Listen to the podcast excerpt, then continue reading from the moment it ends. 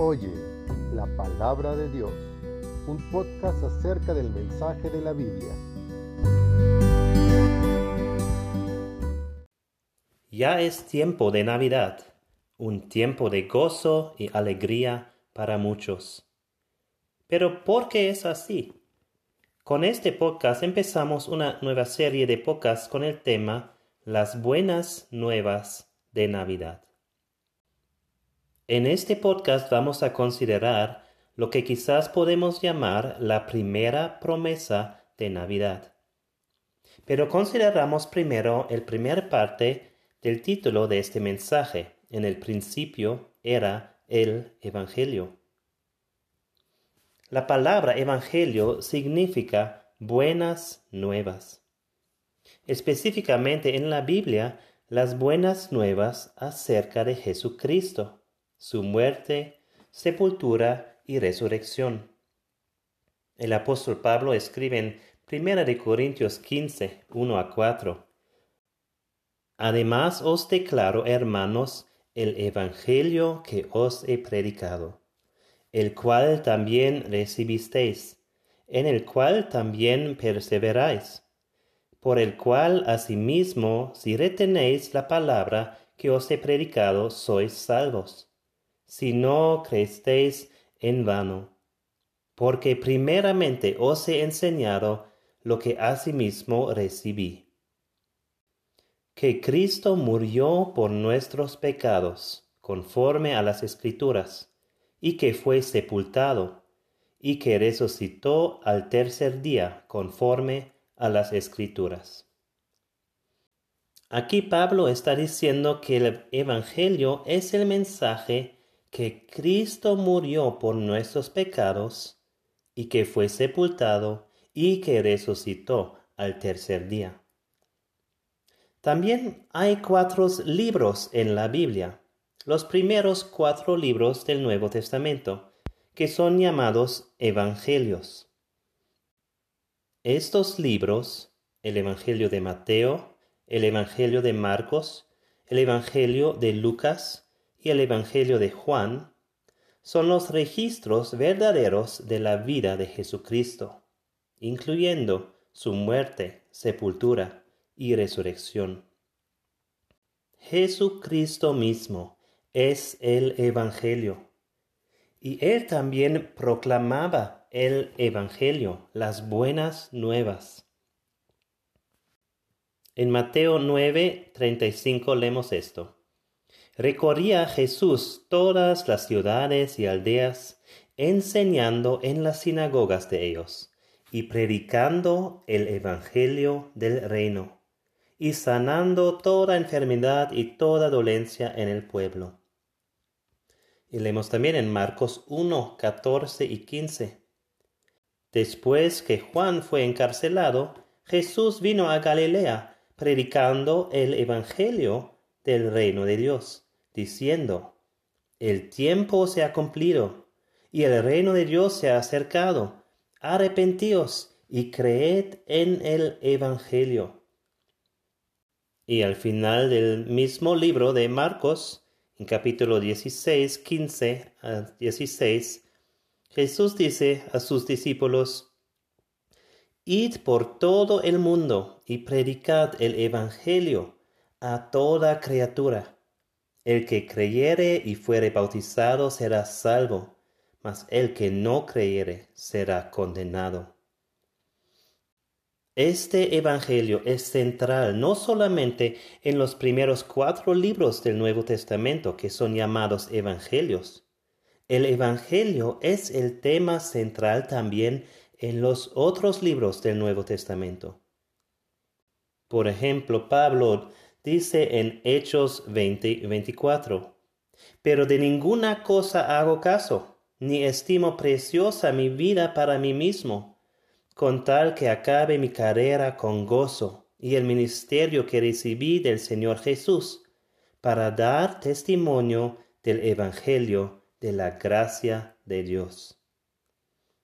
Y también nos dice Pablo en Romanos 1, 16, porque no me avergüenzo del Evangelio, porque es poder de Dios para salvación a todo aquel que cree, al judío primeramente y también al griego. El Evangelio de Jesucristo era tan importante para Pablo que no podía aceptar ningún otro Evangelio. Él dice en Gálatas 1, 6 a 9, Estoy maravillado de que tan pronto os hayáis alejado del que os llamó por la gracia de Cristo para seguir un Evangelio diferente no que haya otro, sino que hay algunos que os perturban y quieren pervertir el Evangelio de Cristo. Mas si aún nosotros o un ángel del cielo os anunciare otro Evangelio diferente del que os hemos anunciado, sea anátema. Esto quiere decir mal dicho. Como antes hemos dicho también, ahora lo repito, si alguno os predica diferente evangelio del que habéis recibido, sea anátema. La palabra evangelio nunca es mencionada en el Antiguo Testamento. Tampoco se menciona el nombre de Jesucristo en el Antiguo Testamento. Pero aunque nunca se menciona el término evangelio, el Evangelio de Jesucristo también es central en el Antiguo Testamento. Quizás podamos mirar esto en más detalle en otro podcast o serie de podcasts, pero hay muchísimas profecías en el Antiguo Testamento que fueran cumplidas en Jesucristo. Estas profecías incluyen detalles sobre su nacimiento, su ministerio, su sufrimiento, su muerte, su sepultura y su resurrección. Jesucristo mismo dijo que el Antiguo Testamento habla acerca de él. En Juan 5:46 Cristo dijo, Porque si creyeseis a Moisés, me creeríais a mí, porque de mí escribió él. Y en Lucas 24, 27 dice lo siguiente acerca de Jesucristo. Y comenzando desde Moisés y siguiendo por todos los profetas, les declaraba en todas las escrituras lo que de él decían. Y unos versículos más después, en versículo 44, Cristo dijo, Estas son las palabras que os hablé estando aún con vosotros, que era necesario que se cumpliese todo lo que está escrito de mí en la ley de Moisés, en las profetas y en los salmos. Cuando Cristo aquí está hablando de Moisés o de la ley de Moisés, se está refiriendo a los libros del Antiguo Testamento que fueron escritos por Moisés, que son los primeros libros de la Biblia. Génesis, Éxodo, Levítico, Números y Deuteronomio. Estos libros son llamados el Pentateuco. Los judíos lo llaman la Torá. Y en este primer grupo de libros del Antiguo Testamento, en el primer libro entre ellos, el libro de Génesis, aún en los primeros capítulos encontramos los primeros vistazos del Evangelio de Jesucristo. El libro de Génesis inicia la historia de la Biblia en hablarnos acerca de la historia del mundo.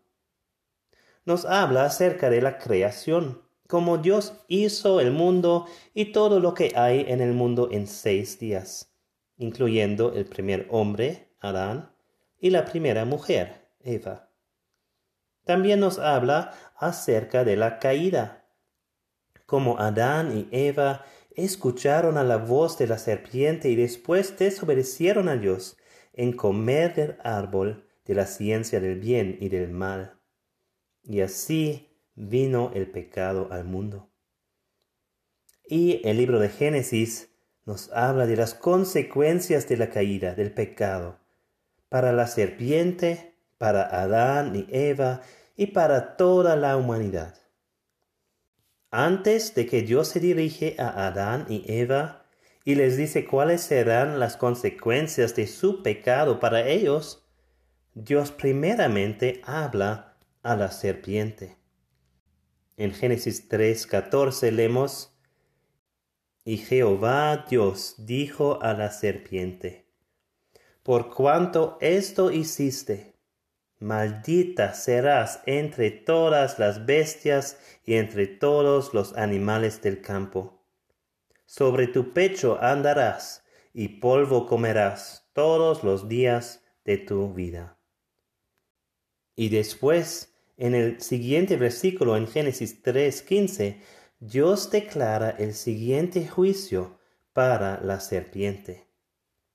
Y Dios dice, y pondré enemistad entre ti y la mujer, y entre tu simiente y la simiente suya.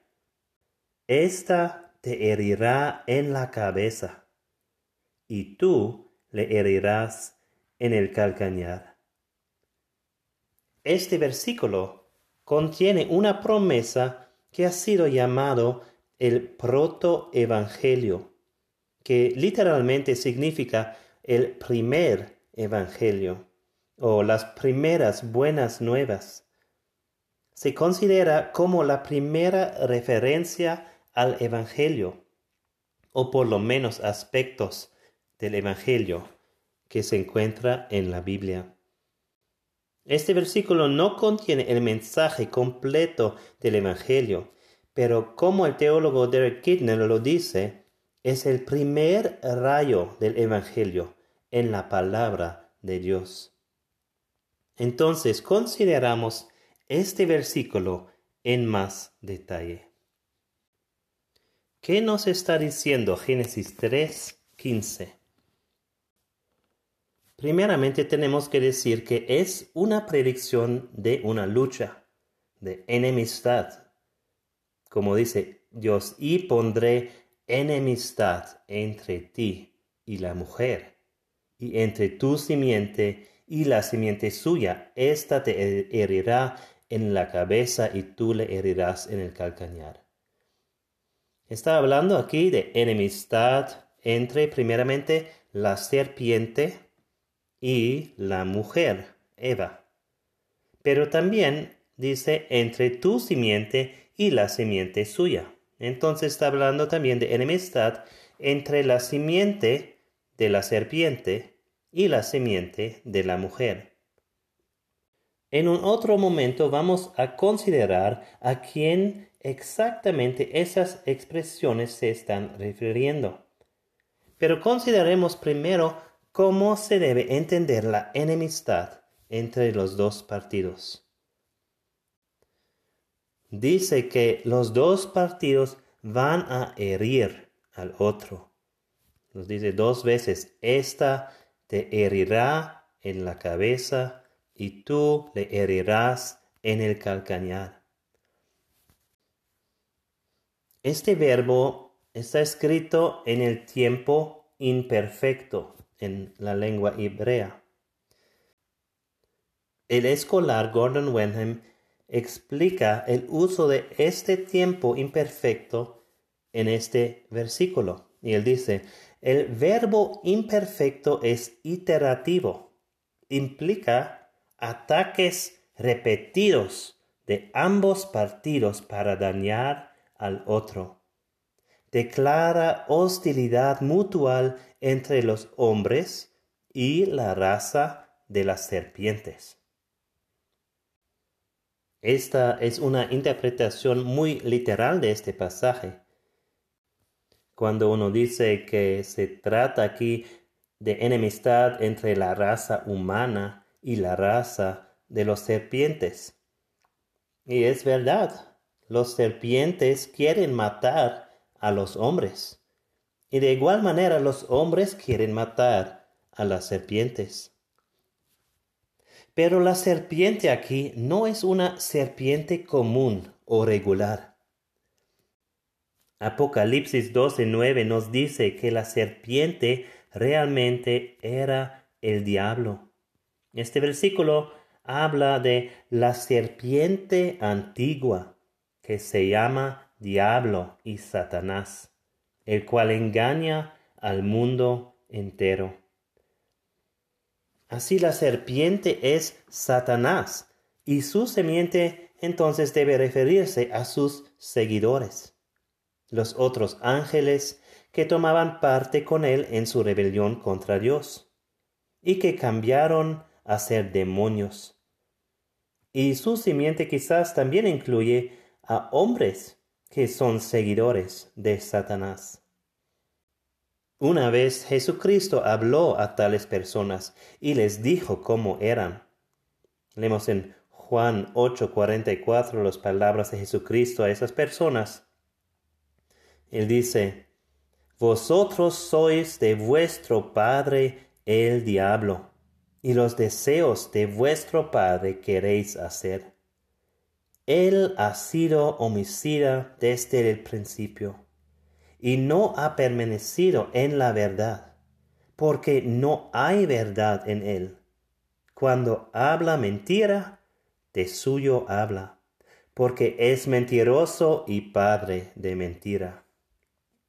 Entonces vemos que el conflicto es entre la raza humana y Satanás y sus seguidores, los demonios y hombres. Pero no termina allí. Como Satanás es el representante de todo malo y de todos que siguen sus malos caminos, así también hay una persona que es el representante de toda la raza humana en general, Jesucristo, Dios el Hijo quien se hizo hombre. Esto es una razón por la cual creo que este versículo puede referirse a la enemistad entre Satanás y la raza humana, pero porque Jesucristo es el representante de la raza humana, la enemistad de que se habla aquí es últimamente una enemistad entre Satanás y Jesucristo. Y como vamos a ver, podemos decir que este versículo, Génesis 3.15, contiene la primera promesa de Navidad. Escucha otra vez a las palabras de Génesis 3:15. Y pondré enemistad entre ti y la mujer, y entre tu simiente y la simiente suya. Esta te herirá en la cabeza, y tú le herirás en el calcañar. Ahora me pregunto si te has fijado acerca de algo en este versículo. ¿Hay algo de lo que he leído en este versículo que te parece raro?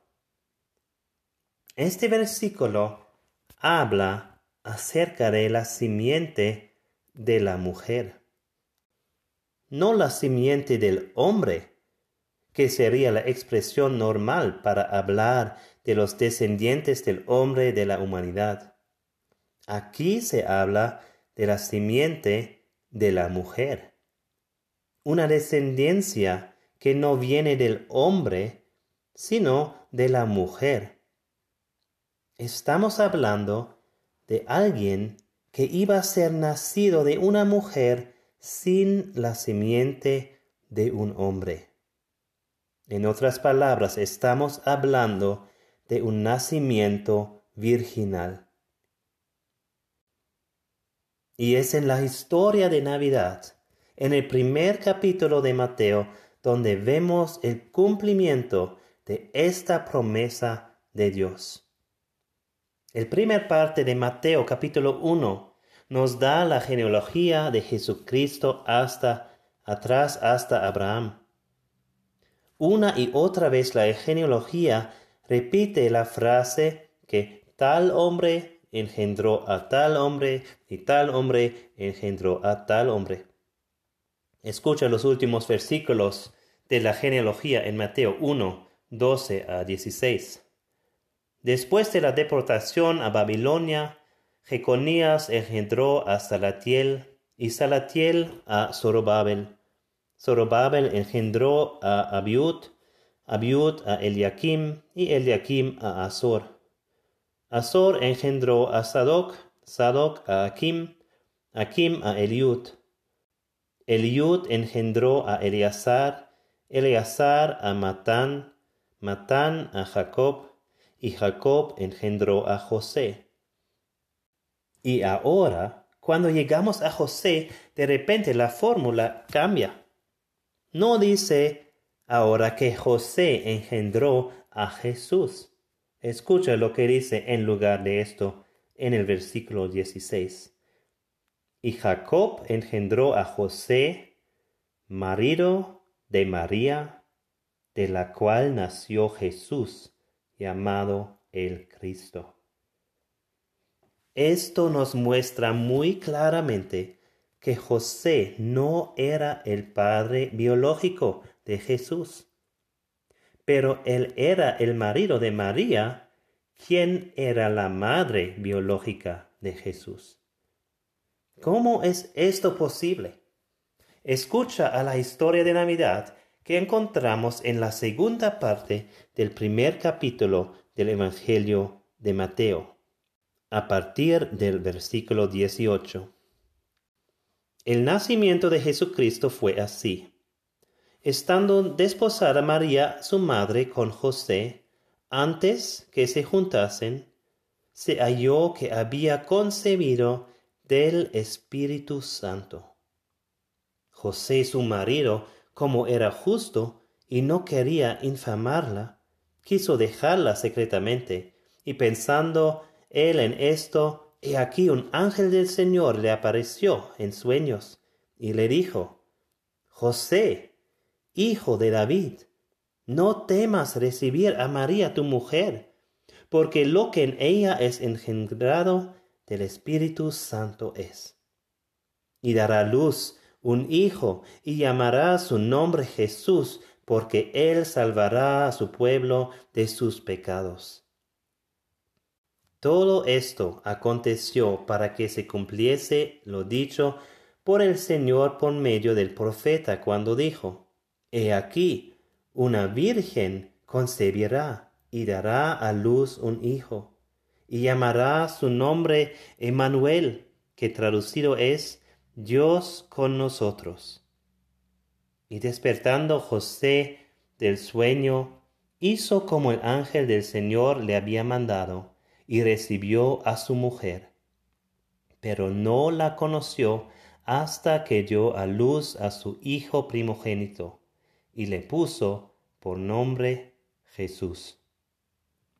Mateo lo hace muy claro que Jesucristo fue nacido de una virgen.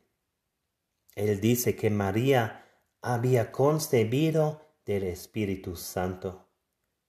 Él dice que José quería divorciarla porque él sabía que el niño no era suyo. Y el ángel entonces dice a José que lo que en ella es engendrado del Espíritu Santo es. Mateo también nos dice que todo esto aconteció para que se cumpliese lo dicho por el Señor por medio del profeta cuando dijo, He aquí una virgen concebirá y dará luz un hijo, y llamará su nombre Emmanuel. Y Mateo nos dice también que después del mensaje del ángel, José recibió a María como mujer, pero no la conoció hasta que dio a luz a su hijo primogénito y le puso por nombre Jesús. La Navidad es la celebración de Jesucristo y de su nacimiento virginal. Pero la Navidad no es un fin en sí misma. La Navidad no es el Evangelio en sí mismo. La Navidad es la introducción del Evangelio en el mundo por Jesucristo, el Hijo de Dios, que se hizo carne y fue nacido de la Virgen María. El Evangelio, las buenas nuevas de Navidad, es lo que los ángeles dijeron a los pastores el día cuando nació Jesús.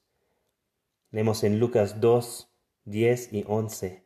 Pero el ángel les dijo, no temáis porque he aquí os doy nuevas de gran gozo, que será para todo el pueblo, que os ha nacido hoy en la ciudad de David un Salvador, que es Cristo el Señor. Jesucristo nació para ser nuestro Salvador. Como hemos leído en Mateo 1:21, Jesucristo nació para salvarnos de nuestros pecados. El ángel dijo así a José, y dará a luz un hijo y llamará su nombre Jesús, porque él salvará a su pueblo de sus pecados. El nombre Jesús significa Dios salva. Esto son las buenas nuevas de Navidad. Así la promesa en Génesis 3.15 puede ser llamada la primera promesa de Navidad, porque nos habla de la simiente prometida de una mujer, el nacimiento virginal de la persona que Dios iba a enviar como Salvador. Pero si este versículo en Génesis 3.15 es la primera promesa de Navidad, tiene la vista más adelante hacia la cruz y lo que Jesucristo ha efectuado allí para todos que creen en Él. Génesis 3.15 contiene no solamente la primera promesa de la Navidad, sino también la primera promesa de la cruz. En este versículo vemos primeramente que Satanás iba a herir a Jesucristo. En Génesis 3:15 Dios dice a la serpiente, tú le herirás en el calcañar. Hablando aquí de lo que Satanás iba a hacer a la simiente de la mujer que es Jesucristo. Entonces Satanás iba a herir a Jesucristo, pero una herida solo al calcañar. Quiere decir una herida que no es total ni final. En la cruz, Jesucristo literalmente fue herido en el calcañar cuando sus pies eran clavados a la cruz. Jesucristo realmente murió, pero esto no era el fin, porque Él resucitó después de tres días. Y las marcas de su herida todavía eran visibles después, en sus manos y en sus pies y en su costado. ¿Por qué fue Jesucristo herido en la cruz? ¿Cuál era el propósito de Dios con esto en su gran plan de salvación? En Isaías 53, 5 leemos lo siguiente acerca de Jesús. Mas Él herido fue por nuestras rebeliones, molido por nuestros pecados el castigo de nuestra paz fue sobre él, y por su llaga fuimos nosotros curados. En la cruz, Jesucristo murió por nuestros pecados. En la cruz, Jesucristo recibió todo el castigo, toda la ira de Dios por nuestros pecados. Todos que creen en Jesucristo como su Salvador no tienen que sufrir otro castigo de Dios. Jesucristo ya pagó todo. Era en la cruz donde Jesucristo nos trajo paz para con Dios. Colosenses 1:20 nos dice que Jesucristo hizo la paz mediante la sangre de su cruz. Y en Romanos 5:1 Pablo dice, justificados pues por la fe, tenemos paz para con Dios por medio de nuestro Señor Jesucristo. Entonces en la cruz Satanás sí ha herido a Jesucristo, pero no fue una herida final. La herida que Satanás causó para Jesucristo volvió a dañar a Satanás mucho más. Y por eso Génesis 3:15 nos dice también que Satanás iba a ser herido. En Génesis 3:15 Dios dice a la serpiente también, esta, hablando de la simiente de la mujer, esta te herirá en la cabeza. Una herida a la cabeza. Esto quiere decir una herida que es total y final. Y con su muerte en la cruz, Jesucristo ganó la victoria total sobre el diablo. Jesucristo nació, Jesucristo vino a este mundo y murió para destruir al diablo y sus obras. Leemos en primera de Juan 3, 8, el que practica el pecado es del diablo, porque el diablo peca desde el principio. Para esto apareció el Hijo de Dios, para deshacer las obras del diablo. La primera promesa de Navidad en Génesis 3.15 entonces es al mismo tiempo una promesa acerca de la cruz. Y es una promesa para nosotros. Es una promesa para ti y para mí. Como Adán y Eva, nosotros también fuimos creados en la imagen de Dios. Pero hemos arruinado esa imagen en escoger el pecado y no los caminos de Dios. Hemos heredado este pecado de Adán y Eva. Nacimos en este pecado y hemos vivido en este pecado. En Romanos 5:12 leemos, Por tanto, como el pecado entró en el mundo por un hombre, y por el pecado la muerte, así la muerte pasó a todos los hombres, por cuanto todos pecaron. Y porque hemos pecado, no alcanzamos a la gloria de Dios. La palabra de Dios nos dice en Romanos 3:23, por cuanto todos pecaron y están destituidos de la gloria de Dios. Por causa de nuestro pecado somos bajo el juicio justo de Dios. Eso es la muerte eterna. Nos dice en Romanos 6:23, porque la paga del pecado es muerte. Pero tenemos una razón para celebrar Navidad. ¿Por qué? No solamente porque Jesucristo nació, pero porque Jesucristo nació para morir. Aún antes de que Dios hizo el mundo, este era su plan y propósito, que Cristo muriera como sacrificio sustitutivo para salvarnos de nuestros pecados. Jesucristo nació no solamente para morir, pero para morir en nuestro lugar. Jesucristo murió para salvarnos de nuestro pecado y sus consecuencias.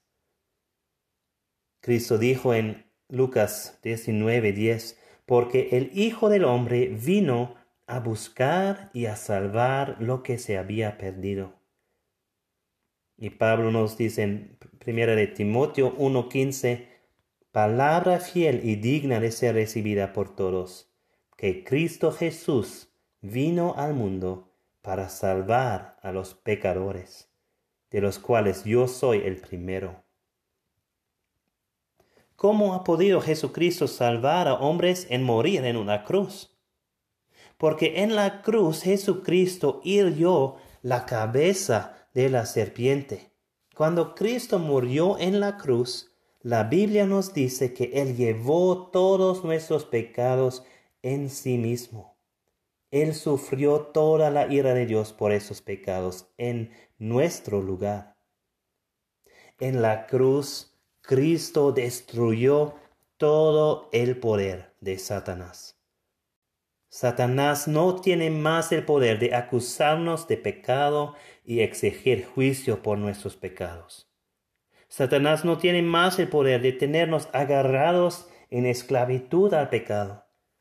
Y Satanás no tiene más el poder de llevar personas a la muerte espiritual eterna.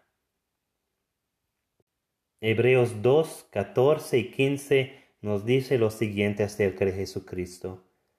Así que, por cuanto los hijos participaron de carne y sangre, Él también participó de lo mismo, para destruir por medio de la muerte al que tenía el imperio de la muerte, eso es el diablo, y librar a todos los que por el temor de la muerte estaban durante toda la vida sujetos a servidumbre.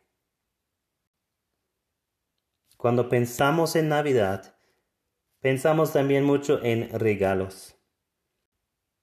Y en este tiempo nos podemos acordar que el regalo más grande que jamás fue dado era el regalo que Dios nos dio, su Hijo Jesucristo.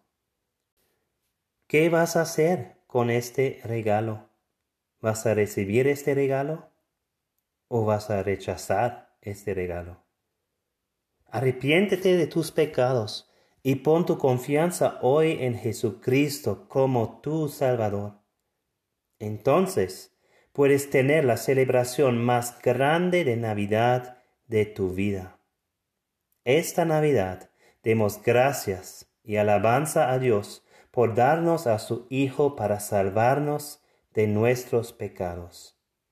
La palabra de Dios nos dice en Juan 3, 16, porque de tal manera amó Dios al mundo, que ha dado a su Hijo unigénito, para que todo aquel que en Él cree no se pierda, mas tenga vida eterna.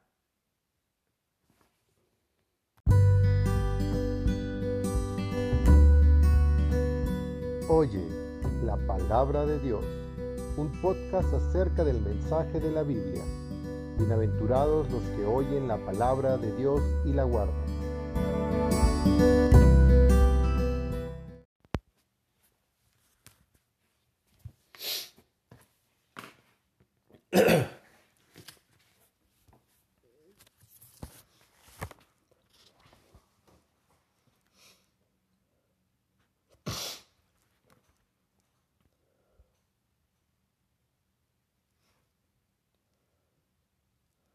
Hoy continuamos nuestra serie de bibliología considerando otro aspecto de la palabra de Dios. Cuando el pueblo de Israel era en punto de entrar a la...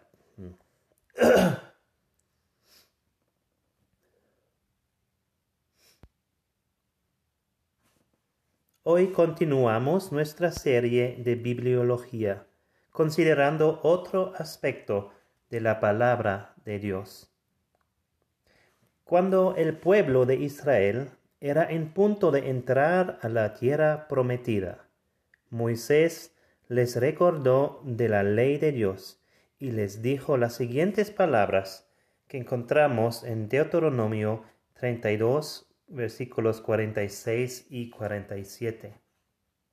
Aplicad vuestro corazón a todas las palabras que yo os testifico hoy para que las mandéis a vuestros hijos, a fin de que cuiden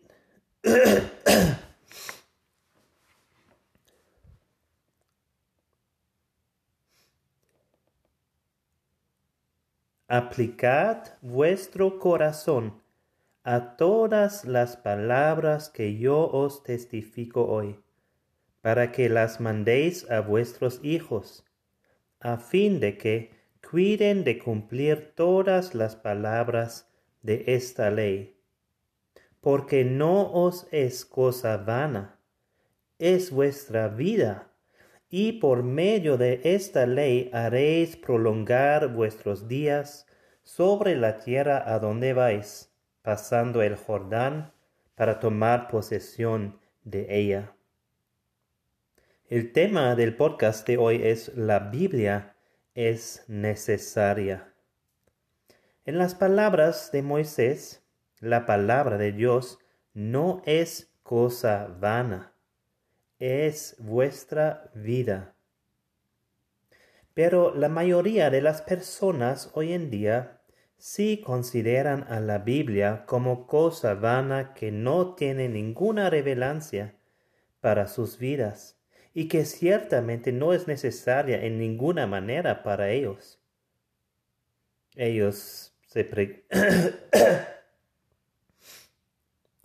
tales personas tales personas dicen